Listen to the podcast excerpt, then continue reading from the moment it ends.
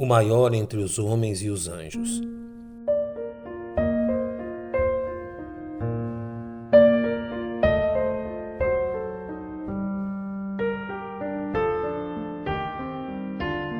O diligente leitor das Sagradas Escrituras fará bem atentar-se ao ensino cristocêntrico, explanado pelo apóstolo Paulo no segundo capítulo de sua Epístola aos Filipenses, aplicado pelo apóstolo a fim de dirimir as diferenças e vencer qualquer pensamento egoísta e partidário na vida daquela igreja, ao exortá-los a ter o mesmo sentimento que encontram em Cristo Jesus.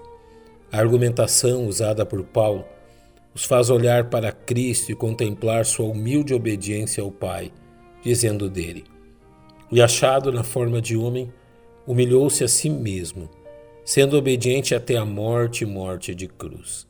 Por isso, também Deus o exaltou soberanamente e lhe deu um nome que é sobre todo o nome, para que ao nome de Jesus se dobre todo o joelho dos que estão nos céus e na terra e debaixo da terra, e toda língua confesse que Jesus Cristo é o Senhor, para a glória de Deus Pai.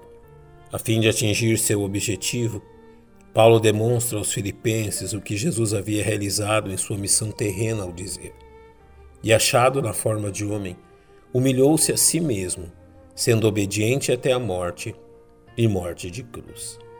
Era necessário que o Salvador dos homens assumisse a plena condição humana, o que ele fez vindo a este mundo, nascendo de uma mulher e vivendo em meio às pessoas de seu tempo.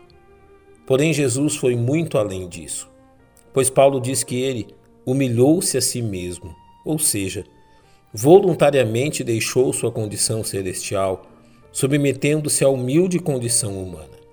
É por isso que Paulo escreveu aos Coríntios dizendo que Deus escolheu as coisas vis deste mundo e as desprezíveis e as que não são para aniquilar as que são.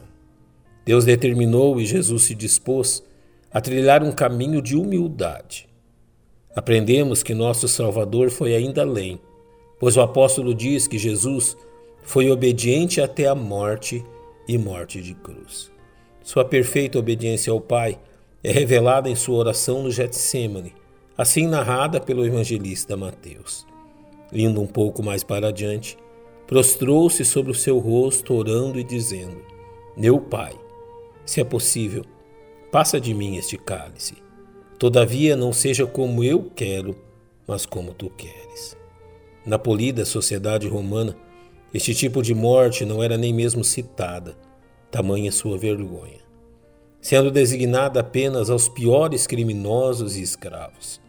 Jesus não somente se dispôs voluntariamente a rebaixar-se à mais humilde condição humana, como também obedeceu ao Pai quanto à missão destinada a ele neste mundo ser oferecido em sacrifício pela humanidade.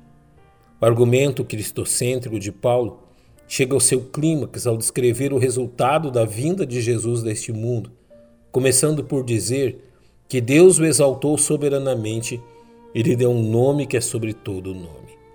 Observamos no capítulo final do Evangelho segundo Lucas que Jesus somente é chamado de Senhor após sua ressurreição sendo este o fato que Paulo desejava destacar.